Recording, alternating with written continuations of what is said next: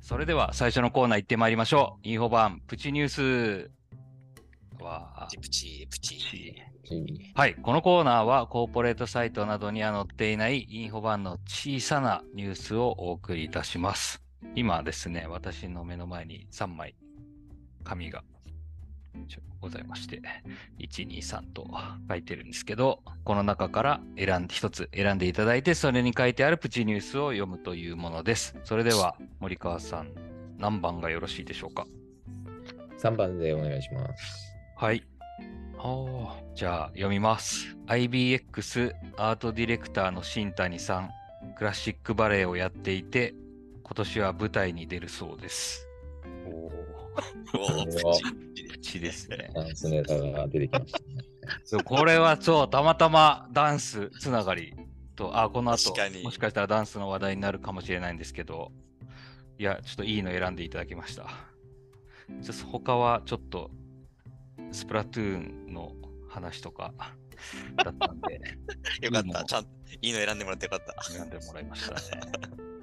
結構うちの会社って、なんかその、習い事とかやってる人も多いんですかね、そう考えると。うん、確かに。まあその話はちょっと後ほど聞きたいと思うんですけど、松永さんはなんか習い事とかやられてるたりするんですか？げ、げ、現状ですか？はい。あ、習い事は習ってないですけど、あの、通信制の大学に通ってます。あそれすごいっすね。え すごいっすね、それ。習い事はちょっとやってないですけど。ー、何を勉強してるんですか？あ僕あの、心理学を今、通信で勉強してます。確かに。得意確かに好きそうですよね。ああ、そうですねう。ん森川さんぐらいのパッションでやんなきゃいけないなっていうのを今、反省してるとこです。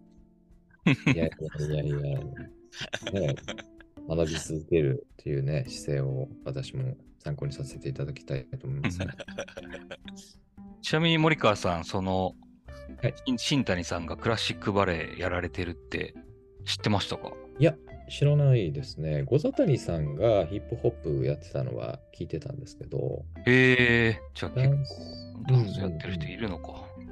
そうですね。クラシックバレエはね、本当にダンスの基礎の基礎というかですね、子供の習わせる、ね、親御さんも多いと思うんですけど、はい。クラシックバレエをやってると、その後に他のダンスをやってもですね、基礎がしっかりしているので、非常にいいというふうに言われてるんですけど、へやはりあのへ身体的に要求されるレベルは非常に高いので、子供の時からやっている方が多くて、大人になって続けるというのはなかなか大変だなと思いますね。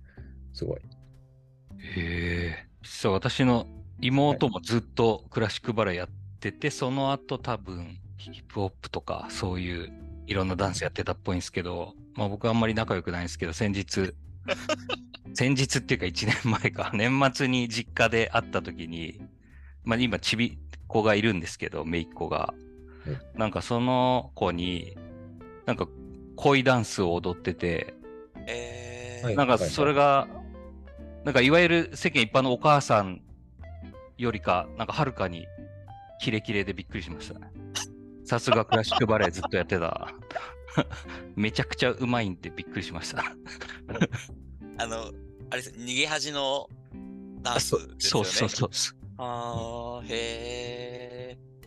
だからもうずっとクラシックバレエとかやってたから、なんかテレビで映ってるダンスとか見たら、まあ一回見たら踊れるみたいな、そういう感じみたいです。はい、それはすごいですよね。